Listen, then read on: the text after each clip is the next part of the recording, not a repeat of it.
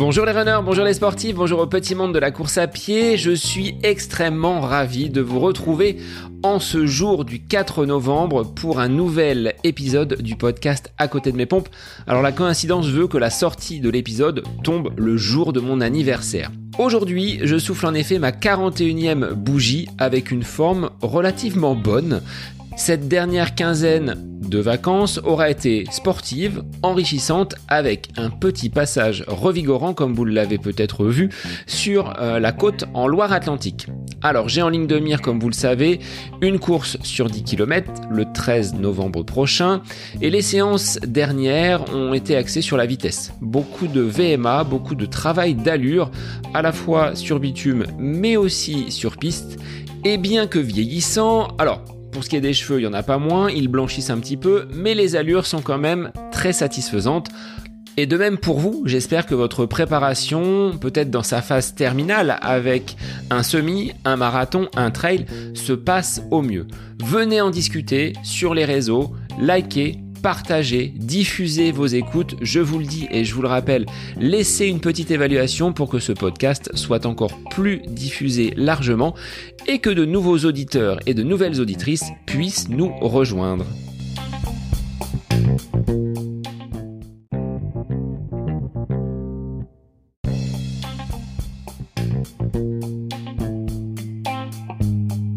Pratiquer le sport, comme on le fait tous, c'est avant tout une passion un loisir, voire un métier lorsque l'on enseigne l'éducation physique et sportive, comme mon invité du jour.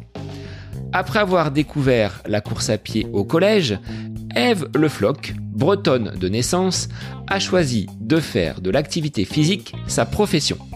Exerçant en région parisienne depuis 2011, elle évoque dans un premier temps ce goût de la transmission et de l'effort qu'elle véhicule tous les jours à ses élèves. Passionné par les crosses et par la piste, son quotidien est fait de partage, d'esprit de groupe, d'efforts pour le collectif. Bien souvent indiqué pour réduire le stress, il est rare de positionner le running, notre activité préférée, comme une des causes d'un burn-out. Dans cet épisode, Eve, enseignante depuis plus de 10 ans, évoque, comme elle l'appelle, sa descente aux enfers, son burn-out sportif révélé en 2021. Elle livre en toute transparence les causes de cette zone de turbulence dans sa vie qui aura des répercussions bien au-delà du domaine sportif. La quête des chronos, la pression des résultats, le besoin de reconnaissance. Voilà autant de pistes qui expliquent le mal-être dans lequel a vécu Eve pendant près d'un an. Accompagnée par un thérapeute, elle a su rebondir pour reprendre le contrôle de sa vie et de ses émotions. C'est aujourd'hui vers de nouveaux horizons qu'elle se tourne, le trail, la route avec la préparation du marathon de Valence dans quelques jours, avec un message comme leitmotiv, prendre du plaisir. Pour ton authenticité et la sincérité de ton discours, je te remercie, Eve, d'avoir pris du temps pour exposer ton parcours derrière le micro de ce podcast. Je vous laisse désormais en compagnie d'Eve Le Floch se relever après un burn-out sportif. C'est le nouvel épisode du podcast À côté de mes pompes. Bonne écoute à vous. Bonjour Eve, bienvenue sur le podcast À côté de mes pompes. Alors, on enregistre un jour où il fait un temps de breton, mais c'est pas quelque chose qui va te euh, surprendre et t'embêter, toi qui es originaire de cette belle Bretagne. Je vais te laisser te présenter et sois la bienvenue sur le podcast. Bah bonjour, euh, merci de m'inviter sur ce podcast. Euh, donc bah je m'appelle Eve Le Floch, euh, C H pour bien montrer que je suis bretonne. Ma licence d'athlétisme ne connaît pas les apostrophes, donc c'est pour ça qu'elle n'y figure pas. Donc j'ai 34 ans, je suis originaire bah, du Sud Finistère à Quimper à côté. Et je suis prof de PS dans la vie et je fais de l'athlétisme depuis une vingtaine d'années. Voilà euh, ce que je peux dire. Alors, ce métier d'enseignante, comment il est arrivé dans ta vie? Est-ce que c'est une passion comme le mien? Et pourquoi le sport? Euh, alors c'est quand je suis arrivée en sixième, donc je crois que c'était en 2000. Je suis arrivée en sixième au collège, donc j'étais dans un collège à Quimper, un, ce qu'on appelle maintenant un REP, donc c'était un ZEP. Et j'ai découvert le PS avec les profs de PS qui sont hyper sympas, qui nous amènent un peu partout. Et je sais pas comment c'est arrivé, mais à partir de là, bah j'ai dit je veux faire prof de PS. Et c'est resté bah, jusqu'à ce que je devienne prof de PS. Alors, quel a été ton cursus pour mener ces études euh, dans le sport jusqu'à exercer ta passion aujourd'hui? Euh, Donc, bah, un cursus classique, donc euh, collège, lycée. Au lycée, je suis allée en S. J'adorais l'SVT. J'ai eu un petit doute à un moment donné. Je me suis dit, oh, peut-être prof d'SVT. mais en fait, non. Donc là, je suis partie en STAPS. Et qu'en STAPS, je suis partie à Brest. Donc, c'est une super fac qui a, enfin qui est assez petite, mais qui est très riche et, et avec de très bons enseignants. Et, euh, et là, moi, je suis tombée dans les années de masterisation. Donc, euh, j'ai eu une année où j'étais en PLC 1. Malheureusement, je me suis blessée. Euh, donc, j'ai eu 6-0 la première fois que j'ai passé le concours. Et euh, l'année d'après, euh, bah, j'ai eu l'équivalent master 1. Et du coup, j'ai pu repasser le concours. Et donc, j'ai eu mon concours cette année-là. Et quelques années plus tard, j'ai passé l'agrégation. Alors pourquoi être allé jusqu'à l'agrégation? Parce que avec mmh. euh, le CAPEPS, tu pouvais déjà enseigner. C'était une volonté de poursuivre et d'aller euh, peut-être un petit peu plus haut encore. On verra hein, que ça te ça te suit ça. Le fait de, de ne pas en avoir jamais assez et d'aller euh, un petit peu plus loin à chaque fois. Bah c'est exactement ça. En fait, j'étais pas au courant quand j'étais à Brest qu'il y avait une agrégation. J'étais enfin, peut-être un peu naïve ou peut-être que le professeur nous avait un peu caché pour pas qu'on parte, pas que les bons éléments partent et avoir des bons résultats dans leur fac. Et quand j'ai appris qu'il y avait ça, en plus, ben, c'est travailler moins, gagner plus. Mais au-delà de ça, c'est avoir d'autres responsabilités, apprendre d'autres choses, avoir des, des stagiaires, peut-être enseigner à la fac. Et en fait, ça a mûri au fur et à mesure. Et je me suis dit que c'est peut-être aussi un moyen, bah, si j'en ai marre un jour d'être avec euh, des élèves, d'aller avec des étudiants, ou alors de bouger euh, autre part en France. et, euh, et en fait, bah, quand j'ai appris qu'il y avait ça, je me suis dit, bah, bah non, mais j'ai envie d'aller plus loin, en fait. Exactement ça. On, on, verra, on en parlera juste après, mais c'est vrai que bah, je l'ai passé au début un peu en dilettante parce que je suis arrivée à Paris, j'avais pas de remplacement, donc j'étais remplaçante d'une zone et j'avais pas euh, et j'avais pas de remplacement les trois premiers mois en fait. Et donc je me suis dit allez, je, je travaille l'agrégation donc externe, donc qui est très scientifique, et euh, je suis partie sur les bases de mon CAPES et je l'ai passé et j'ai été admissible. Et là, euh, ben, c'était un petit peu dur parce que sans formation, euh, sans préparation, c'était un peu difficile. J'ai pu aller voir des oraux à l'ENS parce que j'avais des professeurs de Brest qui faisaient cours, donc j'ai pu y aller, mais euh, ça m'a pas beaucoup beaucoup aidé. Et puis bah j'ai attendu cinq ans et donc tous les ans j'ai passé l'agrégation externe au moins pour l'habitude d'écrire, pour pouvoir toujours avoir ma méthode. Et, et puis bah après quand j'ai pu passer l'interne, je me suis inscrite à la formation à Nanterre et en fait, bah, je l'ai eu du premier coup, donc directement. Mm. Alors, de cette région bretonne, tu n'es pas resté euh, à proximité de ton domicile. Tu as dû donc euh, t'exiler en région parisienne. Tu as pas eu trop le choix. On t'a positionné sur cette euh, sur cette zone-là et jusqu'à aujourd'hui, bah tu n'as pas encore plus bougé. Non, exactement. Bah c'est vraiment c'est quelque chose qui qui m'a beaucoup questionné quand j'étais en troisième année de STAPS où on devait choisir euh, vers quelle voie on allait. Moi, pour moi, c'était clair, je voulais faire prof de PS, mais le problème, c'est qu'il fallait euh, forcément bouger, euh, bah, soit dans le nord, ou soit en région parisienne, ou en Guyane, enfin là où il n'y a pas beaucoup de points en fait pour bouger. Et, et en fait, bah, je me suis posé la question d'être peut-être un stit. Et puis bah ça m'a beaucoup tourné la tête et je me suis dit ben entre être toute l'année avec la même classe, peut-être des maternelles, donc j'avais fait beaucoup de centres de loisirs donc je connaissais un peu le le milieu, enfin le public, ou alors être toute l'année avec euh, juste une matière, une matière que j'aime bien et qui euh, où on change d'élèves, où on peut avoir autant du collégien que du lycée que du lycée pro. Bon bah finalement euh, j'y suis allée parce qu'en fait quand on vient de sa petite Bretagne profonde, on sait pas comment ça se passe en fait quand on nous dit qu'on va dans des zones sensibles, on voit ce qu'il y a à la télé. on avait vu, je me souviens, le film Entre les murs qui nous avait un peu un peu chamboulé. Puis bah en fait euh, j'ai pris mon courage à deux mains et, et j'y suis allée. Par contre, euh, en choisissant dans mes mutations, j'ai choisi par rapport à là où j'avais du monde que je connaissais. Donc j'avais des amis qui étaient vers Montparnasse. Donc je me suis dit, quitte à être à Paris, je vais essayer d'être dans le 92. Et du coup, j'ai pas été euh, comme là où sont allés tous mes mes copains de, de promo. Ils sont allés plus dans l'académie de Créteil, où potentiellement ils pouvaient tous avoir un, un établissement difficile pour cumuler des points plus facilement en fait. Et je me suis dit, vaut mieux être bien où on est et j'avais peur de ne plus aimer mon métier en fait. Donc, euh, donc j'ai choisi ça et, et donc là j'y suis toujours parce que malheureusement euh, il faut beaucoup de points, il faut cumuler beaucoup de points pour aller euh, en Bretagne, c'est très demandé et ben la dernière année là il a fallu 1350 points. En fait, faut être paxé, euh, faut avoir un rapprochement de conjoint, faut avoir un enfant et puis les politiques actuelles mettent de plus en plus de contractuels en fait. Donc du coup ça bloque les postes de titulaires la Bretagne et le futur Eldorado parce que fini la Côte mm. d'Azur, il y fait trop chaud. On va tous aller en Bretagne dans, les, dans les étés à venir. Donc c'est euh, très très demandé. Mais il est vrai que c'est difficile quand on est enseignant de, de mm. pouvoir bouger. Alors, agrégé avec 9 heures de cours seulement C'est ce que oh tu as dans ton emploi du temps? Il y en a plus quand même? Ouais, parce qu'en EPS, on a un statut particulier. En fait, on a euh, 3 heures d'association sportive. Du coup, euh, en certifié, c'est 17 plus 3 heures d'association sportive. Et en tant qu'agrégé, c'est 14 plus 3 heures. Donc, euh, je crois que j'ai 2 heures supplémentaires aussi. Euh, donc, ça fait un petit peu plus quand même. Oui, on est loin. Enfin, moi, je me rappelle de collègues qui étaient agrégés et qui ne travaillaient que 9 heures par semaine. Donc là, on était sur du travailler moins pour vraiment gagner, euh, gagner beaucoup plus. Non, et puis euh, d'à côté, bah, je donne un peu des cours du coup à, à la formation à l'agrégation interne euh, le vendredi.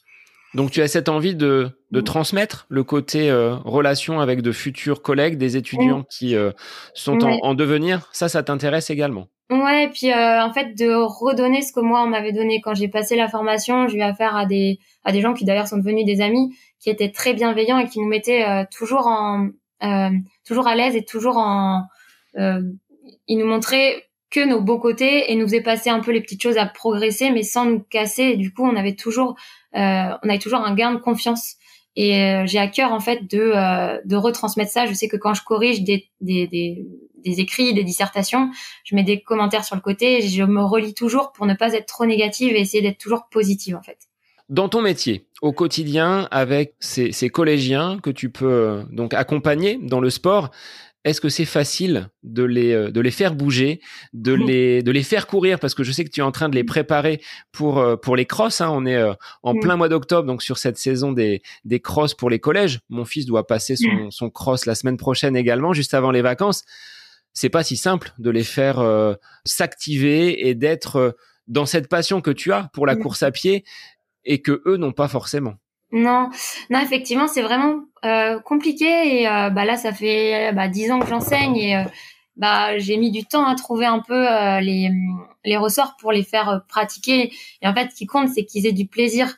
Et certains, je me suis aperçu que bah ils, ils aimaient pas courir, ou alors c'est surtout qu'ils avaient peur parce qu'ils ressentaient des choses qui étaient étranges comme euh, des oppressions au cœur, euh, euh, du goût de sang dans la bouche ou tout simplement mal aux jambes. Alors qu'en fait c'est juste parce qu'ils s'activent parce qu'en fait c'est aperçu. Et d'autant plus après la période de confinement que nos élèves en fait ils, ils bougent pas. Et encore plus bah en région parisienne ils, sont dans des immeubles et bah là rien que pour aller au collège ils habitent à 200 mètres bah ils prennent le bus en fait.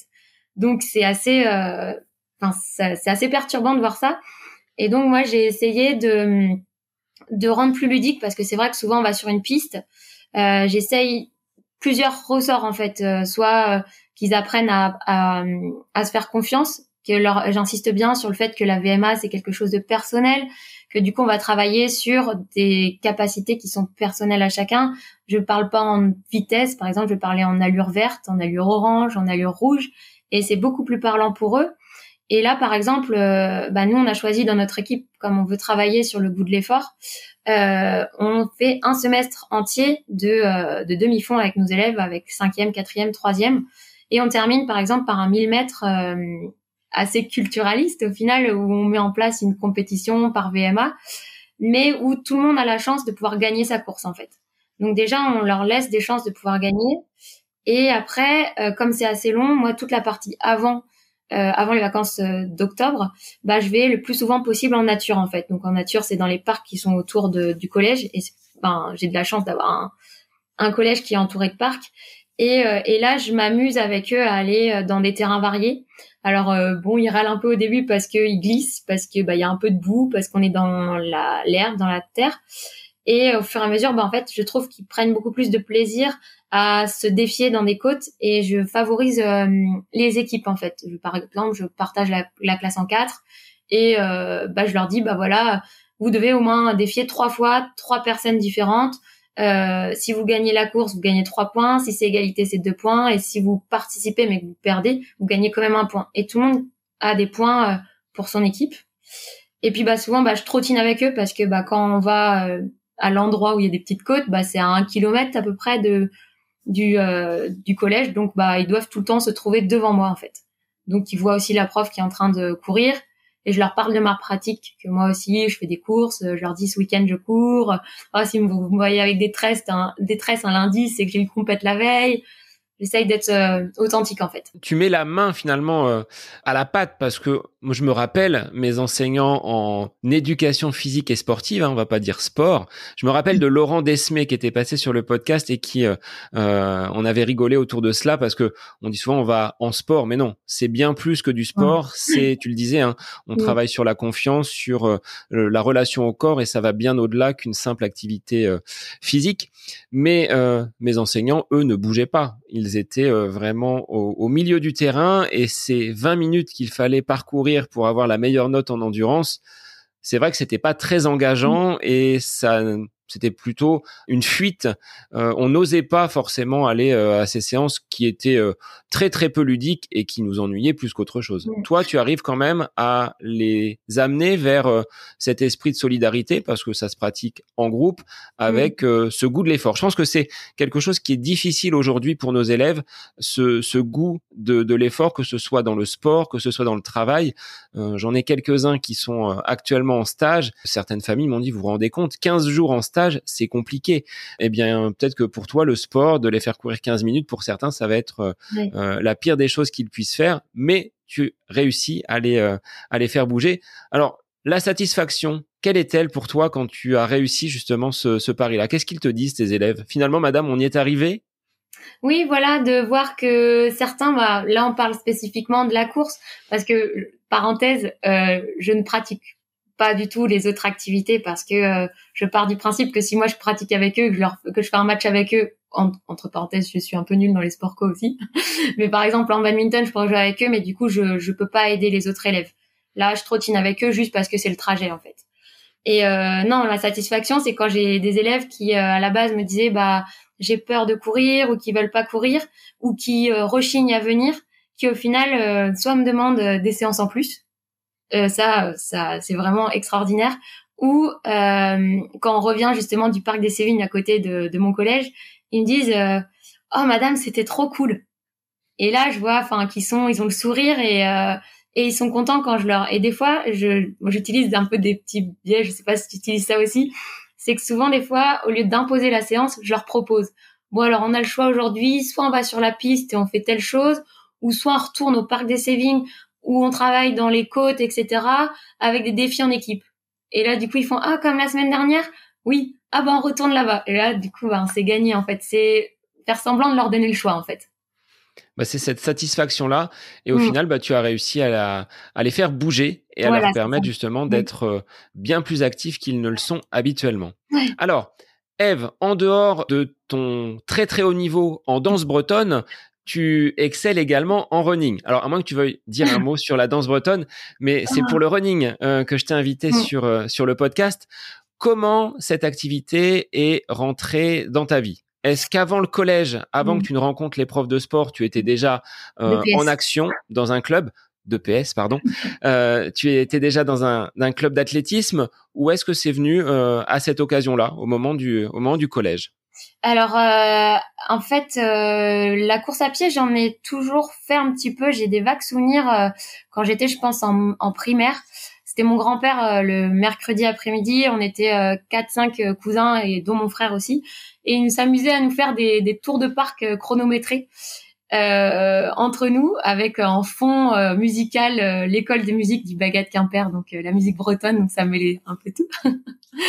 et, et donc je me souviens qu'on courait à ce moment-là. Et, et après, bah, mes premiers souvenirs de cross, bah, c'est, enfin, de, de, course à pied, j'étais pas encore licenciée puisque donc j'ai fait 10 ans de gym et 20 ans de danse bretonne en même temps, et une année où j'ai fait tout en même temps, donc gym, athlé et danse bretonne.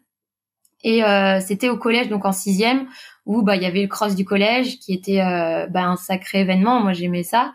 Et puis surtout après, on allait directement aux départementaux, sur le célèbre terrain de Kérampuil, là où il y a les vieilles charrues et où cette année sera les championnats de France de cross à Carré.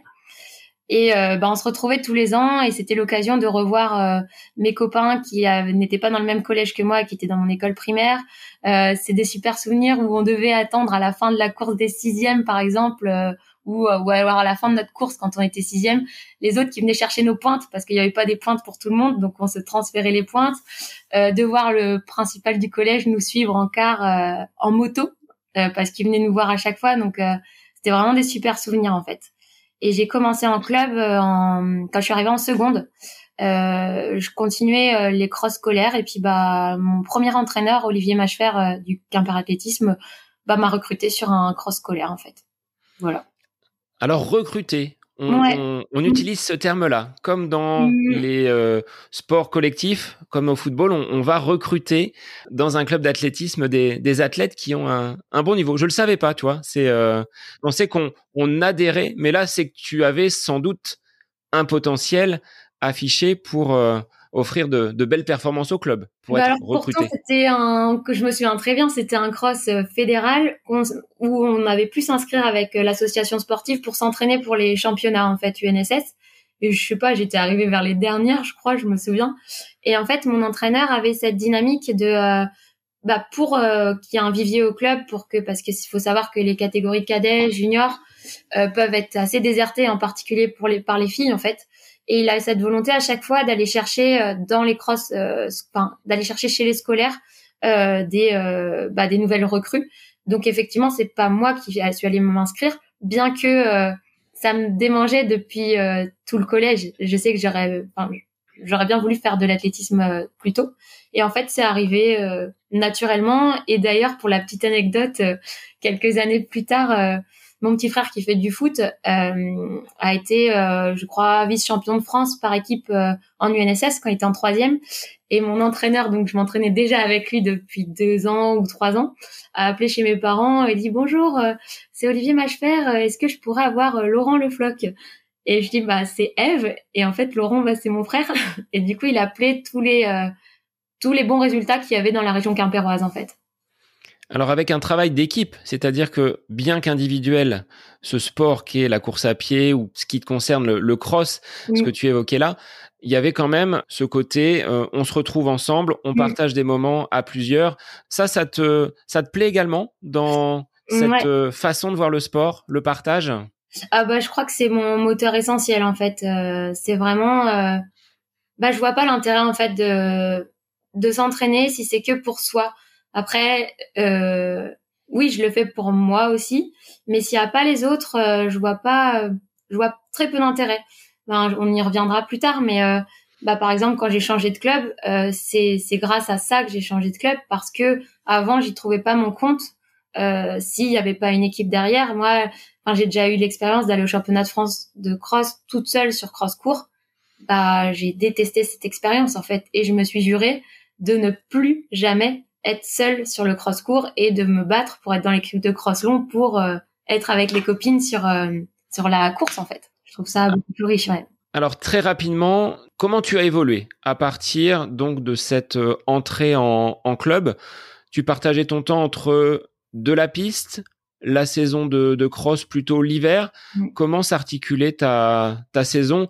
Et jusqu'à quel niveau tu as pu mm. justement monter? Tu parlais des championnats de France de, de cross. Est-ce que mm. tu as euh, vécu d'autres beaux moments avec cette équipe de, de Quimper avant de basculer sur un autre club? Alors il faut savoir que donc euh, quand j'ai démarré en 2004, je faisais les trois activités et euh, bon, on va dire que j'étais plus en dilettante en course à pied. Euh, après, bah, je me suis blessée en gymnastique parce que dès qu'on est fatigué, ben c'est la fracture, donc ça m'est arrivé deux fois. Euh, donc, ben l'entraîneur en a profité pour euh, pour me rajouter des séances et au final, ben, je me suis prise au jeu. Euh, et donc j'ai été dès la première année, j'ai été au championnat de France de cross là, donc tous les ans depuis 2004, tous les ans je suis au championnat de France, sauf bah, les deux années bah, Covid en fait en 2020 et 2021. Et donc tous les ans, c'était le championnat de France. Euh, j'ai démarré aussi sur la piste la piste, j'ai démarré directement sur le 1500 mètres.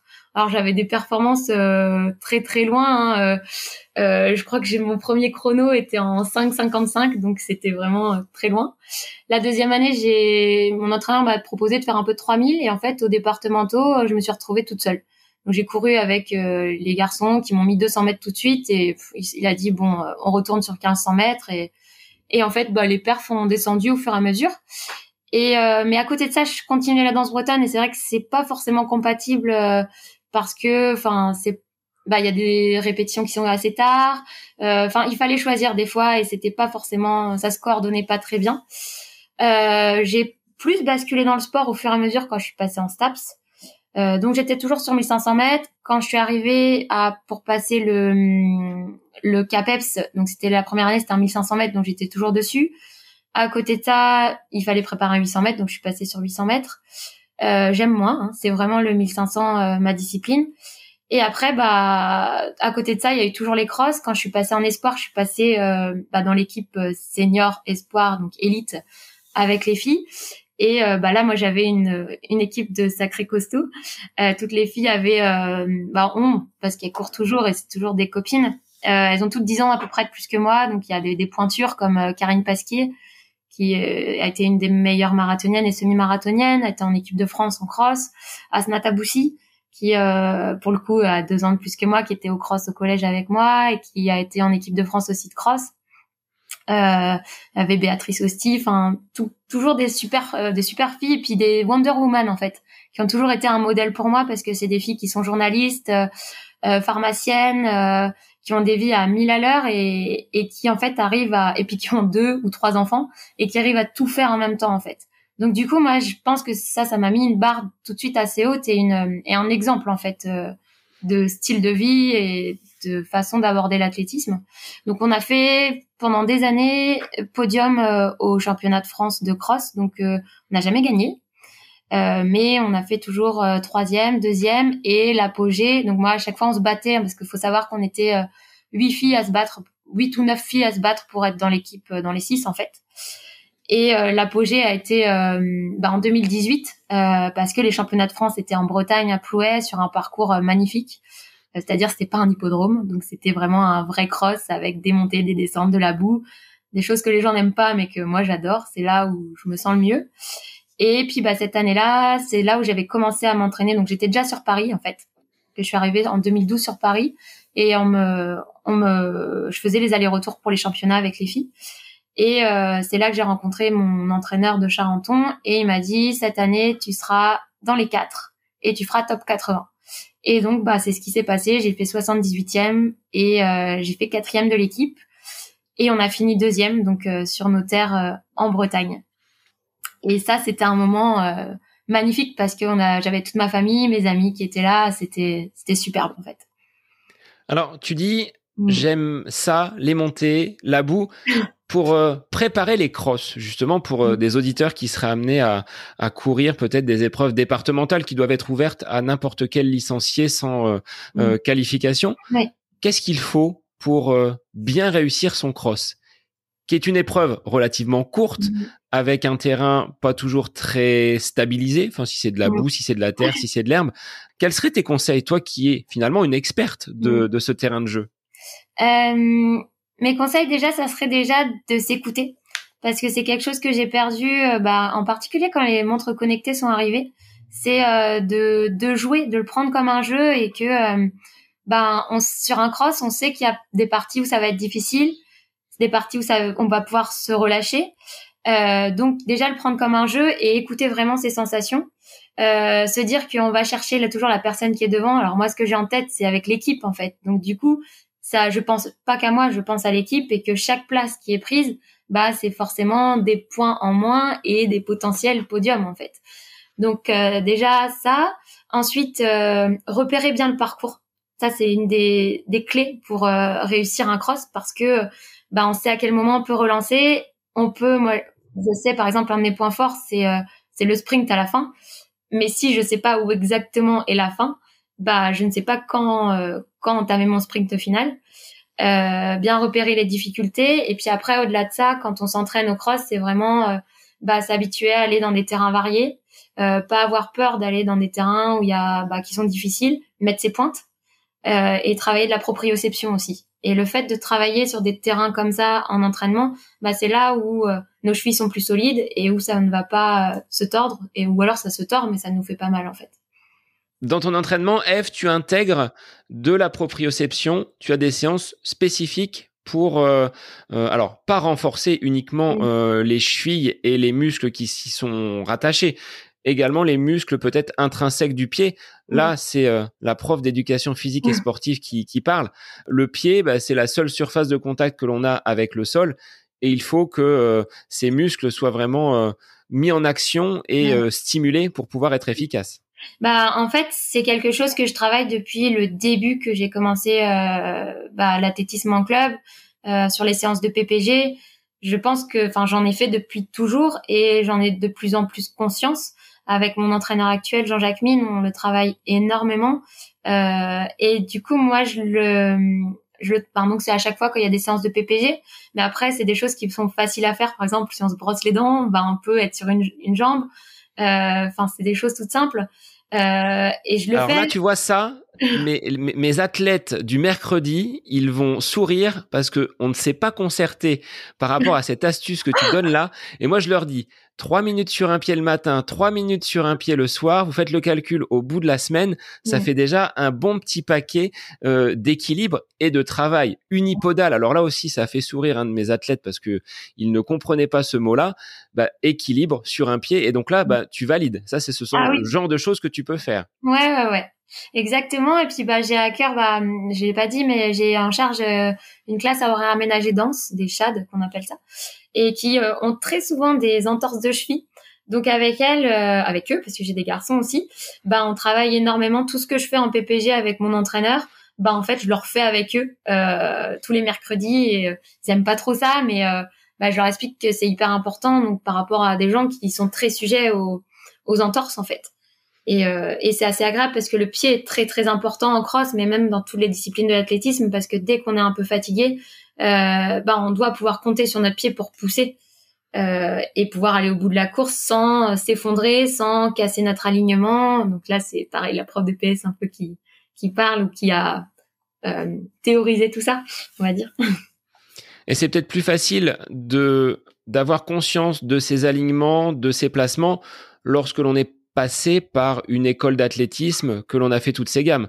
Un coureur comme moi, toi, qui vient du foot, reconverti après une entorse du genou et des ligaments arrachés, j'ai jamais vraiment appris à courir. Est-ce que tu trouves que c'est quand même important de repartir sur des fondamentaux, sur des bases, même peut-être avec des adultes pour leur expliquer les bénéfices de ces positions de pied, même si euh, on est adulte? Oui, oui, c'est euh, hyper important. Euh, parce que bah, c'est par rapport euh, à la dépense énergétique. Euh, on veut optimiser au maximum euh, notre énergie pour la performance.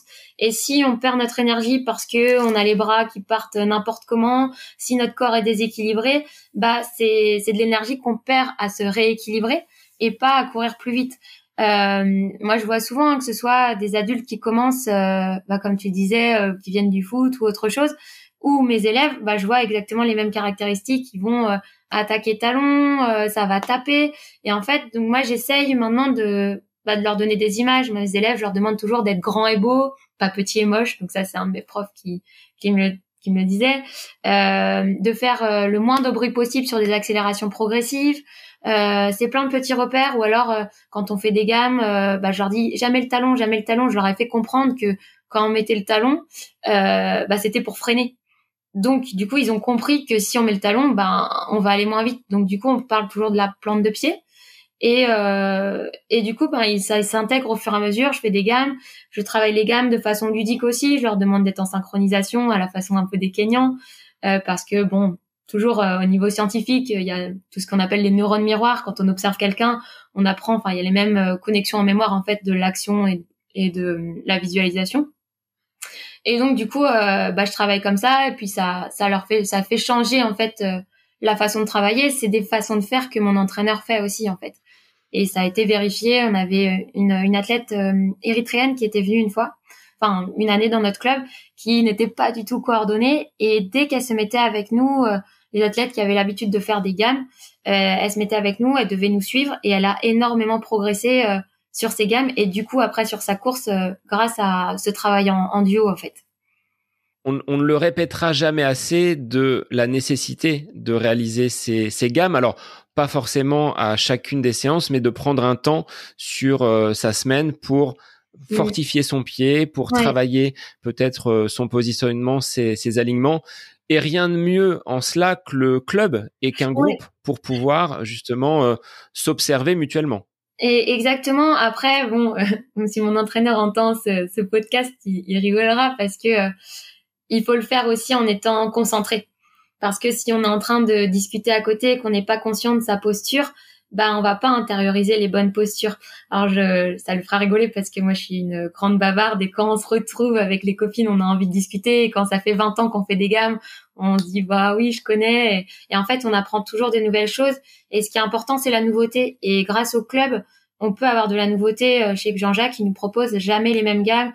Il va travailler sur la coordination parce que bah du coup on sera plus réactif à certaines choses, on sera plus adaptable. Donc on va, euh, si vous voyez sur des stades des gens qui font les hôtesses de l'air euh, avec leurs bras en même temps que de faire des jambes tendues, bah c'est vrai que c'est Charenton, que c'est la team Gigi. Et, euh, et je bah en fait dans les connexions au niveau neurone, neurone c'est enfin c'est là qu'on progresse aussi en fait. C'est un moyen aussi de se mettre en, en action. Enfin, si on, on place des points d'attention sur sa séance, d'être déjà concentré et focus, ça permet de, de rentrer dedans. Après, ben, peut-être toi, une journée de, de, de, de cours euh, au collège ou euh, d'autres qui ont des activités professionnelles. Ces gammes, ça permet d'entrer petit à petit dans, le, dans la séance et d'être, euh, on va dire, prête à pouvoir se mettre en action. Exactement, c'est ça. Le cross, tu disais que c'était quelque chose vraiment qui te passionnait avec la mm. piste. Le cross, c'est peut-être la course qui nous permet d'être euh, le plus au naturel avec mm. cette euh, pratique. On est à la sensation, on n'a pas forcément besoin d'avoir l'œil sur le chrono qui sera pas forcément représentatif parce que tu te bats, tu le disais pour une pour une place. Je l'assimile à une séance de fartlek en finale. C'est exactement ça. Variation d'allure, variation de terrain. Mm, mm. Si on veut s'entraîner pour les crosses, on peut utiliser ce genre de, de séance. Oui, euh, bah oui, on peut faire euh, évidemment des fartleks. Après, euh, l'entraînement le, plus complet, ça va être de faire une séance sur piste avec de la VMA ou bah on utilise des, des allures plus rapides parce que les allures cross bah sont variées. Donc des fois on va atteindre l'allure VMA, mais des fois on sera quand même en dessous. Et ça dépend si on travaille du cross court, du cross long. Euh, du terrain, s'il est plus ou moins boueux. Euh, mais en tout cas, on travaille dans la dans, dans une puissance, dans une certaine puissance qu'on peut à un moment T en fait.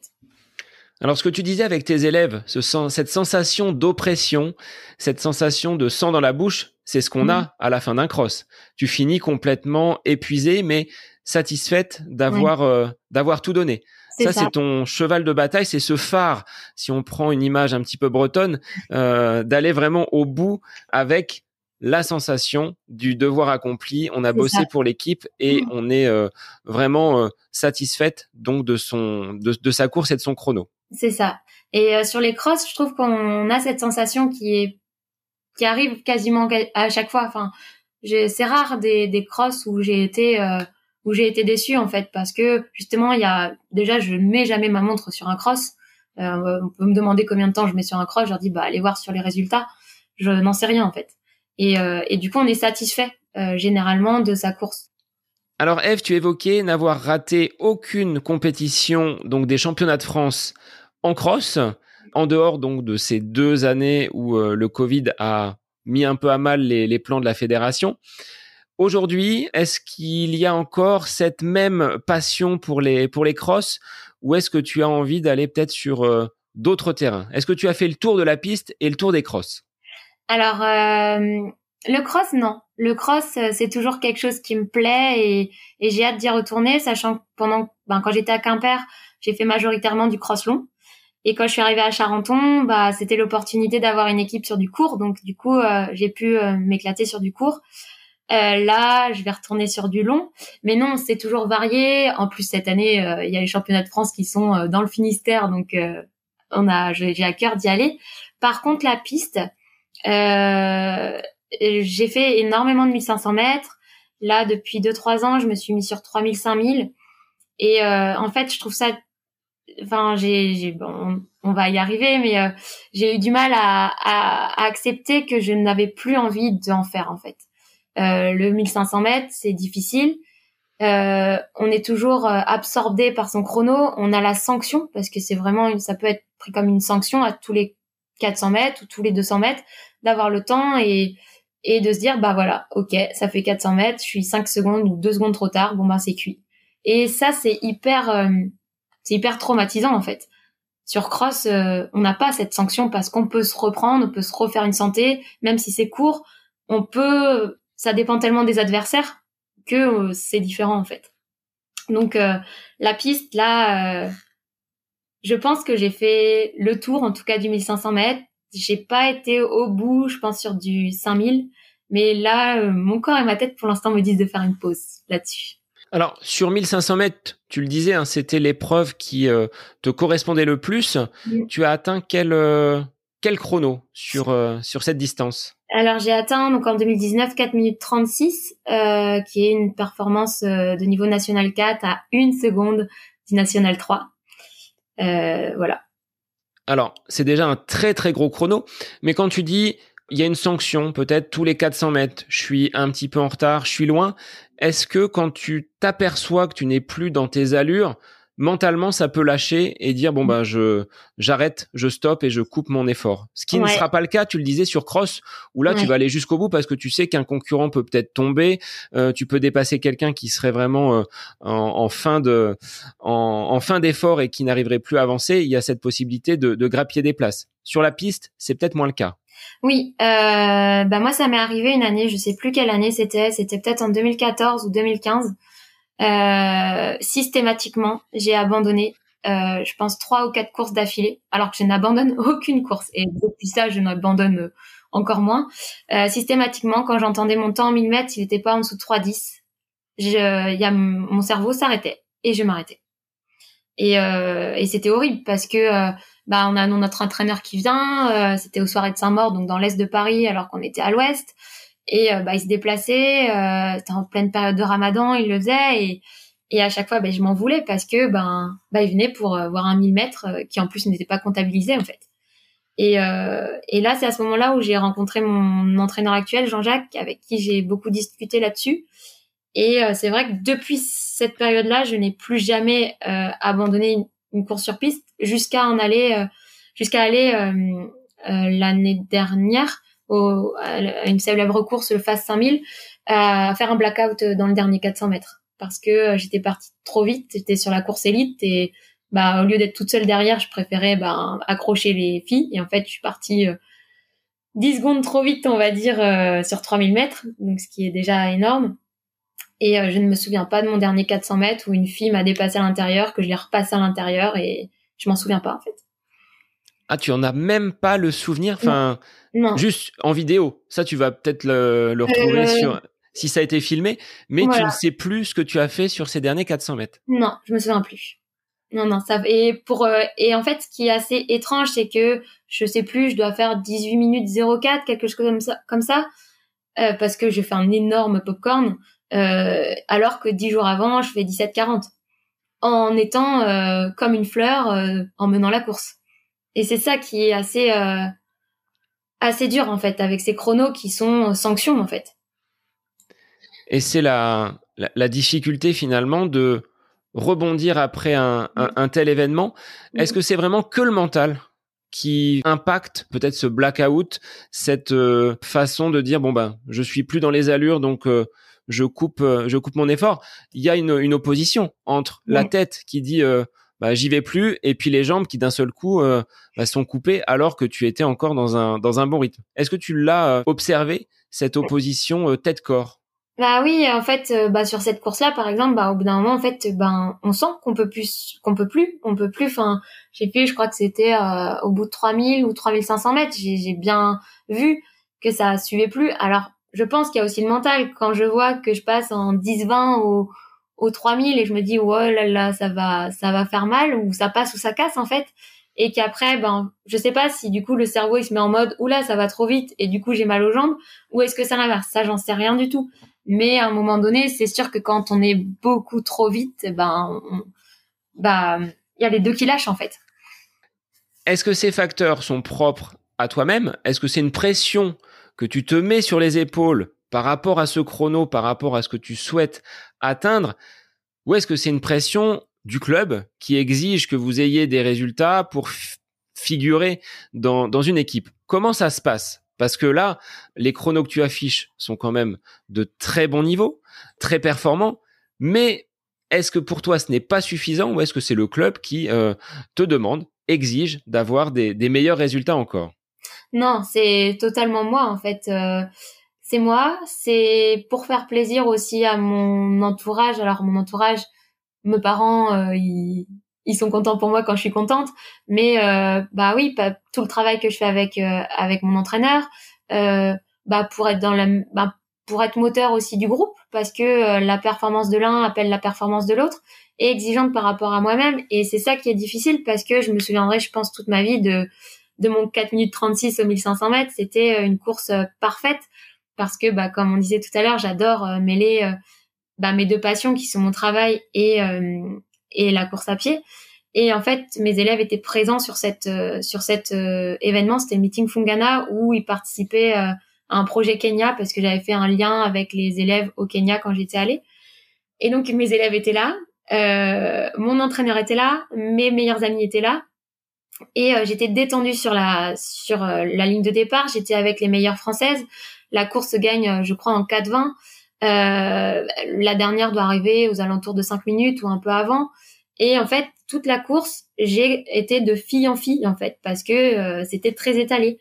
Et euh, je me souviens toujours au dernier 200, moi j'adore ça, au dernier 200, quand il y a une des copines qui se met au dernier 200 et qui me dit le temps et qui me dit 4 minutes, je sais exactement que je peux exploser mon record, en fait, enfin, de 2 secondes, c'était. Et euh, j'arrive à l'arrivée, et là, mon entraîneur, il court sur moi et me dit, eh, c'est bon, 4 minutes 36. Alors que j'avais fait 4,39 trois jours avant. Enfin, et, euh, et en fait, sur le coup, je suis hyper contente. Et en fait, cinq minutes plus tard, je me dis, mais en fait, c'était, j'étais trop bien sur la course. Je finis même pas mal. Donc, ça veut dire quoi? Ça veut dire quoi? Que je peux aller plus vite, en fait? Et là, je l'ai compris que récemment, qu'en fait, c'est juste que tout était aligné et que je pouvais pas forcément aller plus vite, mais que tout était aligné et que du coup, j'ai réussi ma course parce que je l'ai vécu également sur 5000 mètres où quand je fais mon 17-41, bah, je suis toute seule devant. Euh, pareil, on me donne mon temps au dernier 200, euh, je suis en 17 minutes, je me dis, ah mince, peut-être que je me dépêche pour réussir à faire une perf N4. Et puis, bah, le jour où je fais 18-04, je suis au bout de ma vie, en fait. Donc, euh, j'ai compris que finalement, c'était pas forcément le fait d'être bien qui signifiait qu'on pouvait faire mieux. Mais ça fait, bah, ça fait 20 ans que je pense que c'est ça, en fait. Et donc, derrière cette euh, compétition, derrière ce 4-36, même si toutes les planètes étaient alignées, même si tu avais réalisé une bonne course, la sensation que tu t'es dit, c'est ah ben finalement j'aurais peut-être pu aller plus vite. Et donc là, une une insatisfaction que tu as mhm. compris aujourd'hui, mais qui t'a fait plonger un petit peu. Est-ce que tu peux revenir sur euh, bah, cette, ce que tu appelles la descente aux enfers, quelque chose qui t'a vraiment euh, plombé, plongé, même si le sport est ta passion, même si tu en as fait ton métier, tu as frôlé, voire mis les deux pieds dans ce qu'on appelle un burn-out sportif. Mmh. Exactement. Alors, faut retourner un petit peu plus loin, euh, avant le confinement, en fait, euh, en mars 2020. Faut savoir que fin 2019, donc c'était après ma saison où j'ai fait euh, 4,36, euh, j'étais sur une forme, mais comme je n'avais jamais eu en cross à, à Carré au championnat de Bretagne de, de cross, parce que j'y allais même si j'étais licenciée à Charenton. J'étais avec des filles qui étaient en moins de 10 minutes au 3000. Euh, je fais une superbe perf. Euh, et en janvier, je me blesse. Euh, première fois que je me fais euh, une élongation au mollet. Et euh, donc, je suis même en arrêt de travail hein, parce que du coup, je ne peux pas euh, encadrer mes élèves en toute sécurité. Et donc là, bah, sauf que l'équipe compte sur moi parce qu'on a des, des, des, ambitions au championnat de France à Vitel sur cross court et sur et sur relais cross mixte. Et donc, euh, ben là, je, je tartine, on va dire, pendant un mois. Je fais toutes mes séances en natation parce que je nage bien. Et je fais tout avec les bras. Puis une fois que j'ai pu mettre les jambes, bah, j'ai fait euh, du crawl à fond. Je convertissais toutes les séances de course à pied euh, en temps en temps de nage. J'allais cinq fois par semaine. J'ai fait de l'aqua jogging et donc j'ai pas pu faire les régionaux parce que je m'étais blessée sur les départementaux. Et arrivé au LIFA, donc au qualif des championnats de France, j'étais là, j'avais couru deux fois 15 minutes, c'est tout. Et je fais ma course et en fait, je fais 10 places de mieux que l'année précédente. Donc je reprends ma place dans l'équipe et euh, ben on qualifie. Je crois qu'on gagne, on fait deuxième derrière Fontainebleau, ça doit être ça parce que Fontainebleau sont intouchables. Et euh, et on se qualifie aux France. Donc là, bah je continue ma réathlétisation en fait parce que j'avais pas beaucoup couru. J'avais peur de perdre mon pied. Tout à l'heure, on parlait, du pied, c'était un peu ma phobie de plus avoir de pied. Et en fait, il était toujours là. Euh, et en fait, trois jours avant euh, euh, les championnats de France, bah là, on nous annonce que euh, c'est annulé à cause du Covid. Donc là, première claque. C'est clairement la première claque parce que j'avais donné beaucoup pour euh, revenir en forme et en fait, ben on n'a pas la cerise sur le gâteau en fait. Donc là, il y a le confinement, je m'entraîne bien. Après, on a pu faire un peu de piste l'été et arrivé en novembre, on a un deuxième confinement. Et là, donc euh, avec les filles, on s'entraîne à fond. On était à la frontale dans le bois de Vincennes, euh, en train de bah, de s'envoyer des séances. Euh, on travaille avec euh, Jean-Jacques sur le, le, ressenti de l'effort. On travaille sur d'autres façons hyper intéressantes. Et là, en janvier, on reprend les séances en groupe. Et je me souviendrai, je pense tout le temps de cette, ce moment, et, je crois que je ne suis pas la seule à, qui ce moment va rester gravé parce qu'on m'en parle régulièrement. Jean-Jacques, donc mon entraîneur, me dit, mais tu sais, Eve, il y aura pas de cross encore cette année. Et là, je, et là, j'ai vu tout s'écrouler. J'ai vu dans ma tête euh, janvier, juillet, et il m'a dit on va préparer la piste. Je mais je vais pas faire de la piste euh, pendant six mois. En fait, c'est pas possible. Et là, à partir de là, euh, bah ma tête a complètement disjoncté en fait. dès qu'il y avait des séances sur piste, j'étais hyper fatiguée avant d'y aller. Et ça m'est arrivé de partir de chez moi et au bout de trois minutes me prendre les pieds dans le trottoir et m'étaler en fait. J'étais euh, hyper fatiguée. Et, euh, et j'ai commencé à avoir mal, euh, des douleurs en fait au fessier ischio. Et donc j'ai consulté mon kiné qui à qui je dit bah je sais pas exactement ce que c'est, ça me dérange même sur les footings. Du coup même les footings papotes comme j'adore en fait, bah n'étaient plus du tout un plaisir. Et du coup je l'ai consulté et bah j'ai fait des examens. On voyait pas bien à l'écho parce que c'est une zone où bah il y a beaucoup de muscles et du coup on voit pas bien en profondeur. Et il me dit bah ça a tout l'air d'être une euh, tendinite ischio-ischio. Et euh, donc là on met en place un protocole euh, où on enlève l'intensité et on la remet progressivement et évidemment on enlève tout ce qui est côte. Et euh, bah en fait là y a, on avait eu un mois l'année dernière en 2021 où on n'a pas eu cours du tout, on a eu en distanciel. Du coup j'ai pu rentrer en Bretagne et, euh, et en fait, bah, j'avais beau remettre des petites intensités tranquillement, bah en fait, ça, ça changeait rien. Parce que ça revenait. Ouais, ça revenait. Et en fait, je restais encore sur le chrono parce qu'il me disait, bah là, tu vas faire euh, tant de temps en 4,40, tant de temps en 4,30, et je restais encore sur le chrono. Et dès que j'approchais de toute façon les 4 minutes euh, au kilomètre, c'était c'était pire en fait. J'arrivais pas à passer en dessous. Et mon entraîneur euh, savait déjà que c'était à cause de la tête en fait. Et, euh, et une fois, bah, avec euh, un copain, je pars, il me dit, écoute, débranche ton cerveau, moi je dois m'entraîner en trail, viens, on va faire une sortie trail. Et je fais, bah ouais, mais normalement, j'ai pas trop droit, je suis très scolaire, hein, très scolaire et rigoureuse, donc quand on dit de faire quelque chose... donc là, Faut pas que ça déborde. Faut pas que ça déborde du cadre. voilà. Bon, par contre, je faisais très très bien mes, mes exercices de renforcement musculaire, il y avait pas de problème. Et donc on y va, et, et puis bah c'est pas pire en fait.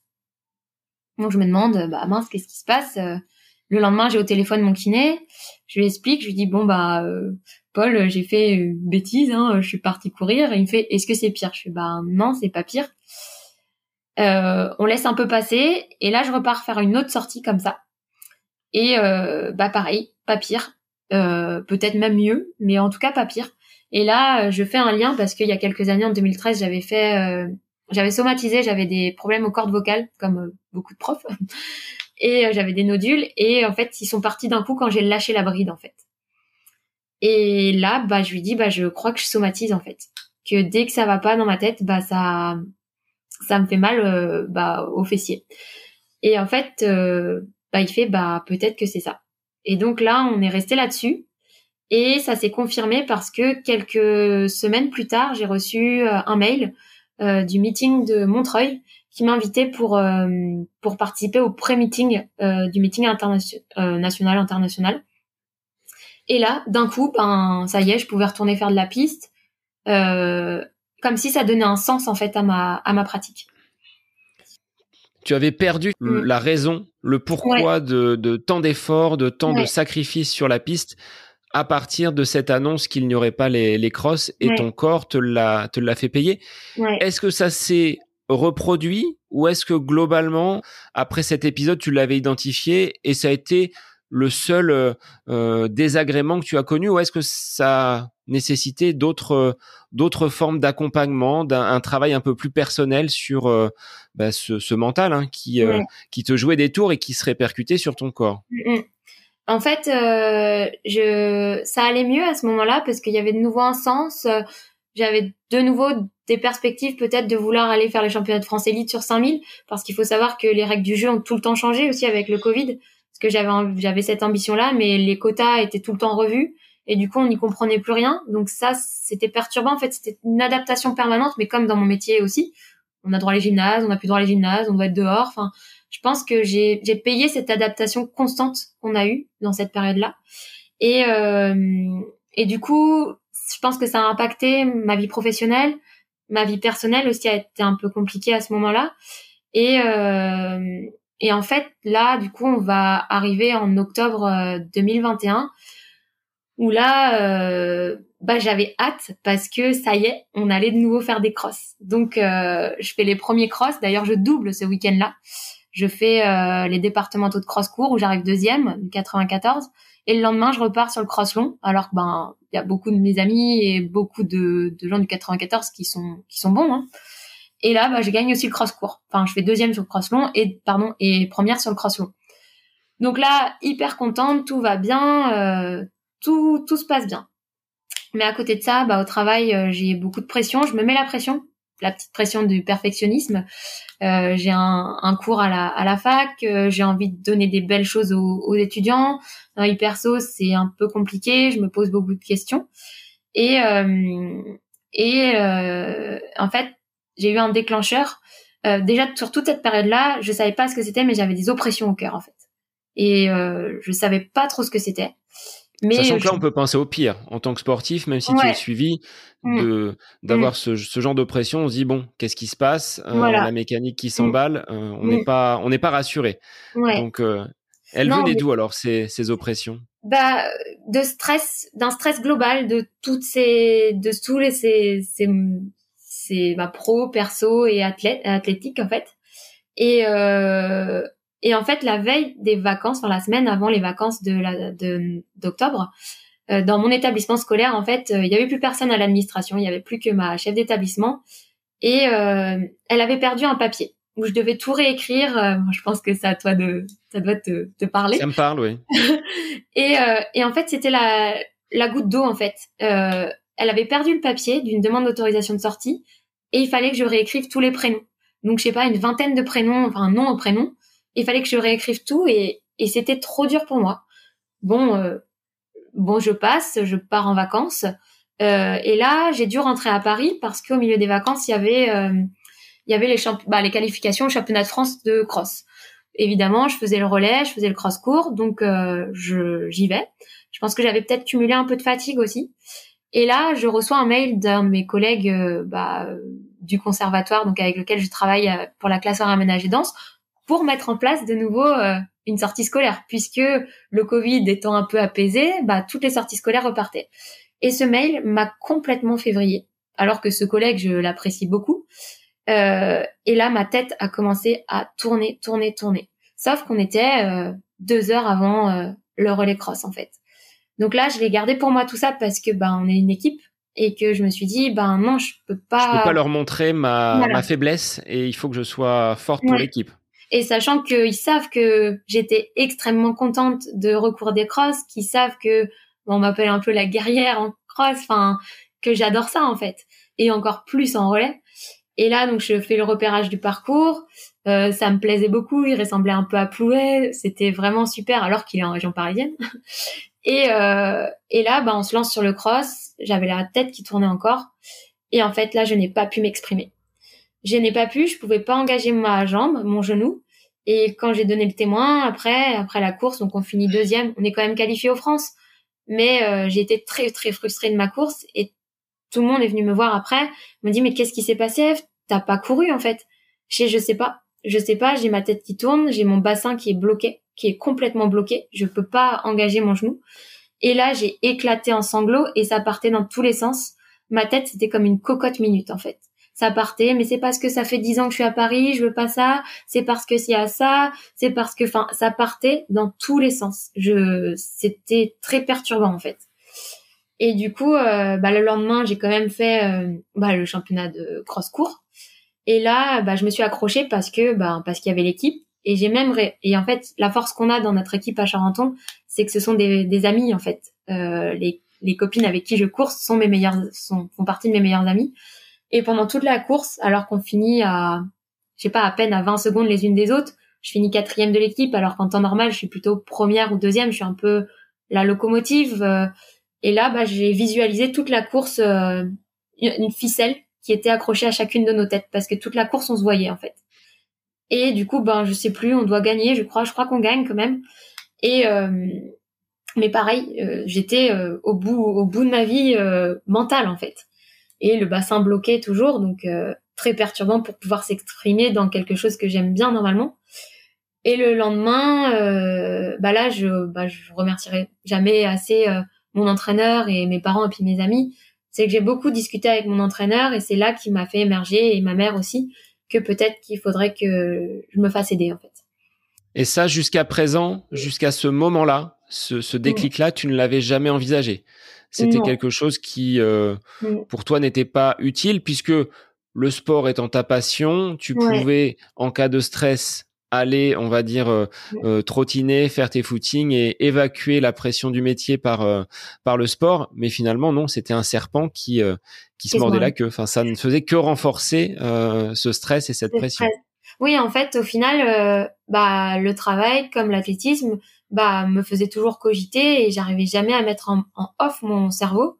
Donc là, cette deuxième semaine de vacances, j'ai bah, j'ai fait un peu de cuisine, un peu de peinture. Je suis revenue à mes entre guillemets mes premiers amours de quand j'étais petite où j'adorais les loisirs créatifs. Et j'ai vu que ça me faisait mettre en pause mon cerveau. Et c'était une bouffée d'oxygène en fait.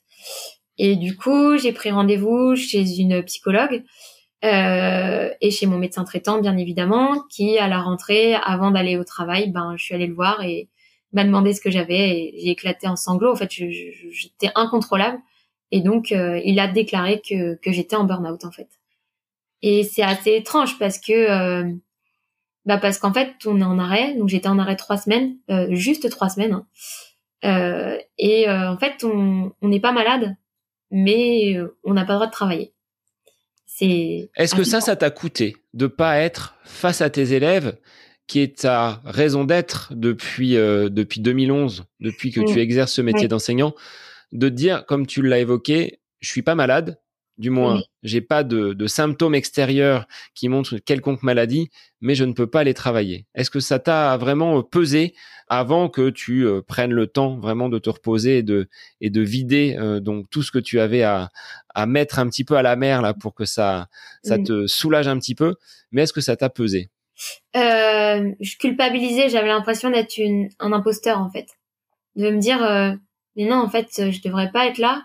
Et après euh, discuter avec du monde et bah, j'ai vu que voilà fallait que je coupe, que je que je coupe euh, mes différentes vies en fait, que je sectionne euh, le pro, le perso et l'athlétisme en fait. Et euh, ça m'a fait beaucoup de bien, mais j'ai mis bien deux semaines à couper et la dernière semaine je l'ai utilisé pour me remettre à jour parce que l'idée n'était pas de d'arriver avec euh, du retard en classe en fait. Et le regard de tes proches, de tes parents, de ton entraîneur, parce que tu disais tout à l'heure, ils savaient déjà que c'était le mental qui posait problème. Tu leur as dit, tu en as parlé librement. Est-ce que ça a été compliqué à mettre à cette situation de burn-out à la lumière, peut-être de tes amis également qui font partie de, de ton équipe? Comment elles l'ont accueilli et comment toi tu l'as vécu en leur annonçant cette, cette nouvelle-là?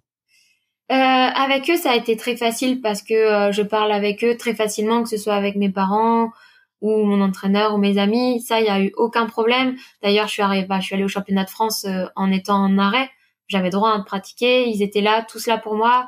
ils savaient que je le faisais pour l'équipe, que de toute façon je n'envisageais pas de de ne pas être avec eux à ce moment-là et on fait deuxième d'ailleurs au championnat de France cette année-là. Ce qui a été le plus difficile, c'était mes collègues en fait, mes collègues EPS qui, euh, faut savoir qu'on est qu'on est huit. Et euh, j'avais l'impression de pas être comprise en fait. Et et en fait quand on est dans un cercle infernal comme ça, on a l'impression d'être toujours jugé. Et que tout ce qu'on fait, ben c'est jugé ou c'est pas bien. Et euh, et je me retrouvais plus dans mon équipe en fait. Parce que on communiquait peut-être pas beaucoup, qui comprenaient pas. Je me suis tout de suite dit oh là là, si sur les réseaux sociaux euh, ils voient que je suis au cross parce que c'est sûr, ça se trouve, ben on va on va faire un podium, on va pour un podium. Si on veut le podium, c'est sûr. Même si je publie rien, c'est sûr qu'ils vont le voir. Et et, et ça n'a pas loupé. Ça n'a pas Mais loupé. elle n'est pas dans sa classe et elle n'assure pas ses cours Voilà. le reste de la semaine, ouais. Donc Ouais. euh, Et le jugement. Voilà le jugement et oublier que parfois, ben en fait, c'est pas que physique, que c'est mental que que ça va pas. Et euh, depuis, ça va beaucoup mieux. On a réussi à en parler parce qu'en fait, on était tous dans un mauvais mood. Je pense que la période de confinement a été très difficile pour toute l'équipe parce que on a dû s'adapter, être dehors quand il faisait hyper froid tout le temps. Euh, et puis, ben, on est plein à être des Bretons et à et à, et à être bloqués en région parisienne en fait. Et je pense que tous, on a bien aimé ce confinement et que de retourner tout le temps en région parisienne, c'était c'était compliqué. Et donc, ouais, c'est le regard de mes collègues. Et après, quand je suis revenue, je me suis aperçue en discutant avec les autres collègues des autres disciplines qu'on était beaucoup dans ce cas-là, en fait. Donc ça, ça rassure et on se dit que quand on dit les symptômes, la tête qui tourne, euh, d'avoir euh, des euh, bah, une cocotte minute à la place du cerveau, bah c'est vraiment les symptômes en fait. Donc euh, donc ça c'est ouais, c'était assez compliqué euh, à gérer, mais j'ai été euh, du coup comme je disais aidée par une psychologue qui m'a bah je suis toujours suivie d'ailleurs. Et ça m'aide euh, énormément en fait. Donc. Ça fait partie de ce travail également mental. On parle souvent de l'entraînement physique, Ouais, mais là de de préparer son mental à traverser des épreuves qui soient pas forcément euh, uniquement sportives, hein, également dans la vie de tous les jours. C'est important d'être euh, d'être accompagné. Et euh, Ouais. tu as tu as eu l'honnêteté finalement de d'accepter cette situation parce que sur un plan de sur le plan de la confiance en soi, sur le plan de de la reconstruction, c'est peut-être pas facile derrière de de repartir de l'avant. Mais tu as pas mis beaucoup de temps finalement. Tu as su rebondir assez vite. Ouais, c'était quand même assez long parce qu'au final euh, ça a Bah, démarré sur les trois semaines. Quand on parle des trois semaines. hein. Ouais, ouais, oui, ouais, oui. Mais au final, c'est quelque chose qui était latent depuis janvier 2021 que je me suis rendu compte a posteriori. Et, euh, et en fait, avant, j'étais souvent on me disait, euh, Eve, t'es quelqu'un de pétillant, tu es solaire. Et en fait, pendant cette année, ben en fait, ça fait un mois que ça va mieux. Ça fait un mois que on me redit que j'ai des étoiles dans les yeux, que je pétille, que je suis présente. Et, euh, et en fait, avant, on me le disait plus. Et donc, c'est là, c'était mon marqueur sur, ben, je, je- j'étais plus là, en fait. Et, euh, et c'est ça qui était difficile à vivre parce que j'avais plus l'impression d'être moi-même. Et du coup, ça se retrouvait également dans ma façon de courir. Et ça me faisait, enfin, ça me faisait vraiment beaucoup de mal. Et, euh, et du coup, c'est vrai que bah, la psychologue que j'ai trouvée, enfin, c'était un peu au hasard, m'a proposé une thérapie qui s'appelle l'aptonomie, qui est beaucoup euh, utilisée euh, plutôt dans les préparations à l'accouchement. Et elle me l'a présentée tout de suite dès la première séance où elle m'a dit, en fait, c'est pour relier corps, esprit, émotion. Et alors, ça m'a tout de suite euh, fait sens parce qu'au final, moi, c'était mon esprit qui agissait sur mon corps et que je séparais. On a beaucoup travaillé là-dessus, que je séparais beaucoup. Oui, ce sont mes fesses qui me font mal. Elle fait, non, mais vos fesses, ce sont vos fesses, c'est votre corps, c'est vous, en fait. Il n'y a pas à séparer. Et, et du coup, en fait, on a, on a énormément travaillé sur euh, être un tout plutôt que de tout séparer et d'être conscience de soi, de ses sensations. Et il y a que depuis récemment que j'apprends à écouter la Ève intérieure, en fait. Enfin, Et peut-être d'être euh, moins dans la perfection et dans Ouais. le contrôle dont tu Ouais. parlais tout à l'heure. C'est ça. C'est ça. Et, et par exemple, là, c'est que récent que euh, je suis fière de moi pour certaines choses. J'ai, j'arrive pas à trouver des exemples sur des courses où je suis fière de moi. Euh, même quand je passe mon agrégation, bah oui, je l'ai eu, mais j'aurais pu plus travailler en fait. Euh, j'ai travaillé le minimum syndical, mais je sais qu'il y a plein de personnes qui l'année où je l'ai eu cette agrégation, bah j'ai fait ma super une super saison de cross, j'ai changé d'établissement, j'ai pris une classe à aménager. On m'appelait Superwoman en fait. Mais moi, pour moi, c'était, euh, je sais pas, c'était normal en fait. je voyais, ben, mais je pense que c'est le biais que j'avais avec les copines du Quimper athlétisme où je les ai peut-être mis sur un piédestal et du coup j'ai toujours vu des superwoman en fait. Donc euh, pour moi c'était quelque chose de normal. En t'oubliant peut-être parfois. Voilà. C'est-à-dire, euh, tu, le, tu le dis hein, depuis le début de l'épisode. Euh, moi j'aime bien le travail pour l'équipe. J'aime bien même sur un plan professionnel travailler avec l'équipe. Ouais. Au risque de t'être peut-être un peu oublié à certains moments et tu le disais bah, de ne plus avoir euh, finalement de satisfaction de ce que j'ai pu faire. Alors aujourd'hui, ça va mieux? Tu l'as dit, ça fait un mois où là on voit à l'écran, hein, les, auditeurs le, verront à travers ton sourire et à travers ta voix. Mais euh, tu le dis, le, côté solaire et euh, Eve qui pétille, c'est revenu. Est-ce que tu vas reprendre la piste alors? La piste, oui, je vais le reprendre euh, quand on devra le prendre, mais ça sera pas mon objectif principal.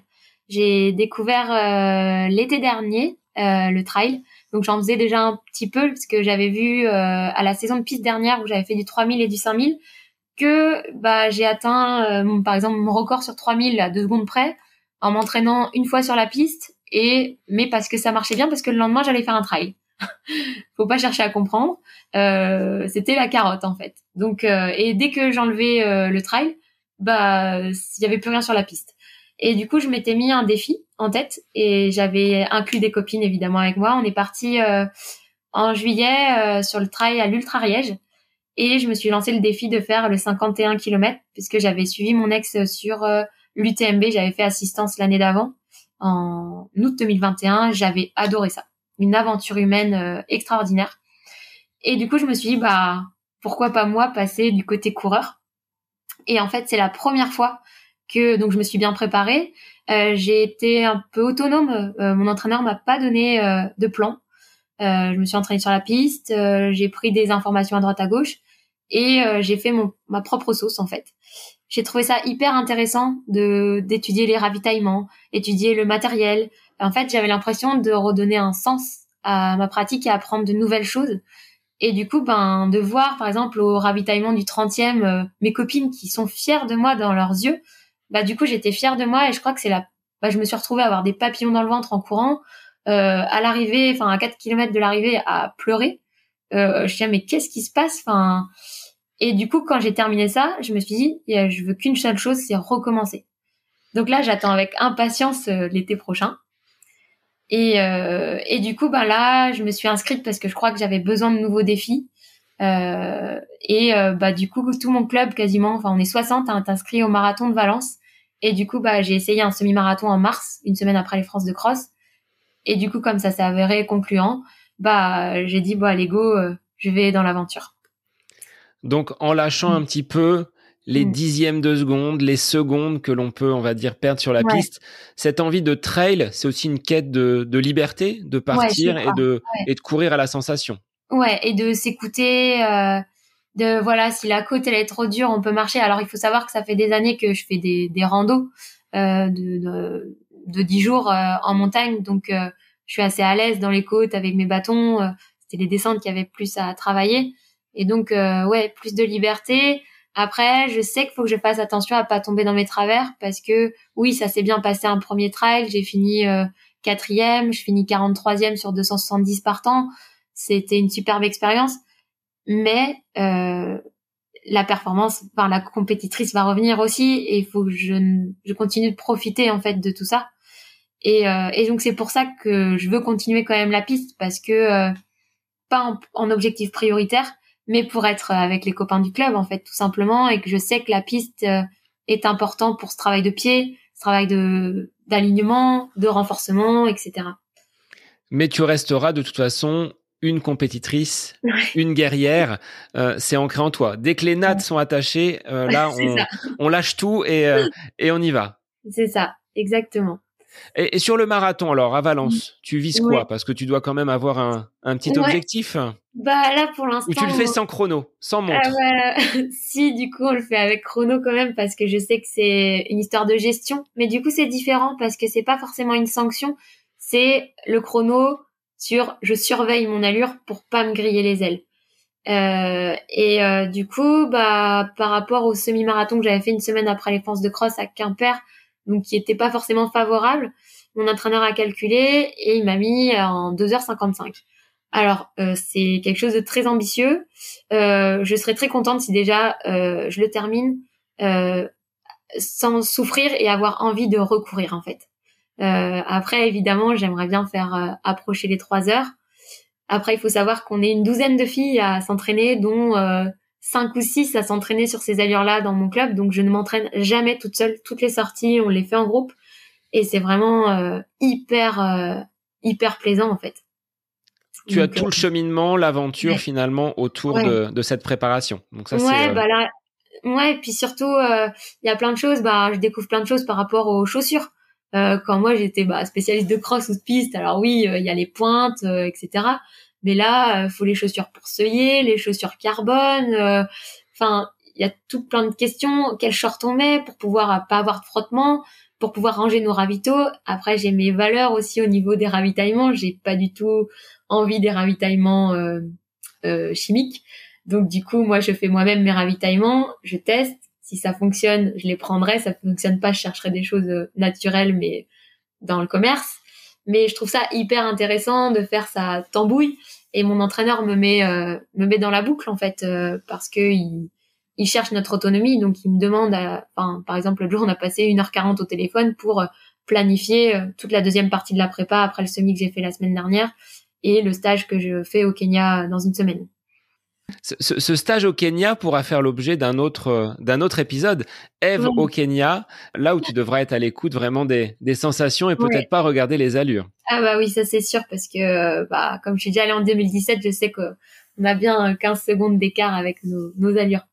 Si Eve, les auditeurs veulent te, contacter, des personnes qui, je le pense, hein, euh, c'est pour ça que on a enregistré cet épisode, des gens qui peuvent être euh, euh, confrontés à ce burn-out sportif et à un ras-le-bol, même si c'est notre passion, d'être entraîné dans une spirale un petit peu infernale avec la course à pied et tout ce qui va avec, parce que là tu l'as dit, hein, c'était pas que sportif, il y avait le professionnel, le perso qui se sont greffés dessus. Si des personnes sont euh, désireuses de te contacter, par quel, euh, quel biais on peut venir jusqu'à toi pour euh, discuter, échanger? Alors ça peut être bah, autant sur Facebook que Instagram. Donc sur Facebook et Instagram, j'ai un compte. En fait, j'ai deux comptes. J'ai mon compte plus perso qui est privé où c'est Zev Z et V E le flop. Donc c'est pour pas que mes élèves me trouvent, mais bon, Maintenant, je m'en fiche un petit peu. Euh, donc ça, c'est mon compte privé. Et depuis, pour la préparation marathon, j'ai une amie qui m'a convaincue de d'ouvrir mon compte parce qu'elle avait adoré euh, euh, mes petits récits de mon trail et surtout, elle me disait que ça pouvait être une approche différente avec mon expertise. donc j'ai un autre compte qui est public. Donc c'est Run Event. Donc c'est Run-Ev et -NT. Bon, bah, je mettrai de toute façon les liens dans les notes de l'épisode de façon à ce que euh, des personnes puissent te suivre dans tes aventures avec, euh, je pense, tu parlais UTMB, ça c'est quelque chose qui, euh, dans un an ou deux, je vois bien Eve au départ de l'UTMB. Bah ouais, pour la première fois, je crois que j'ai un rêve en fait en course à pied parce qu'avant j'avais pas forcément de rêve et et je sais pas, je me suis dit bah maintenant je crois que maintenant que j'ai fait un 50 bornes, bah j'aimerais bien courir de nuit et puis bah après en fait finalement peut-être faire l'UTMB. Donc ce sera de, de, nouvelles aventures, mais mm on sent que tu as retrouvé à travers euh, bah, ces nouveaux terrains de jeu, à travers le, trail, une envie de, te dépasser et de, de garder le plaisir. Donc ça, c'est euh, c'est tout le mal que je te souhaite ou tout le bien, c'est comme on veut, mais en tout cas de de remonter la pente et je pense qu'en trail, c'est quelque chose qui est important, de pouvoir remonter la pente à l'aide de tes bâtons, mais euh, en tout cas de, de sortir de cette traversée du désert un petit peu un petit peu difficile mm. qui je pense fera écho à de nombreux à de nombreux auditeurs. Donc euh, merci Eve de t'être euh, livrée sans filtre. Il y a des passages où j'ai même pas osé intervenir parce que euh, c'était vraiment intéressant dans tout ce que tu euh, as vécu, tout ce que tu as traversé, et que les gens comprennent bien que mmh. bah, c'est pas des moments toujours très faciles, même si euh, c'est du sport, même si mmh. euh, c'est notre métier et que c'est notre passion. Ben parfois il y a des moments qui sont compliqués, il faut savoir les les accepter. Donc merci à toi de, de ton témoignage. merci aussi, mmh. merci beaucoup. Pour les auditeurs, moi je vous dis à la semaine prochaine pour un nouvel épisode du podcast À côté de mes pompes. Bonne semaine à vous.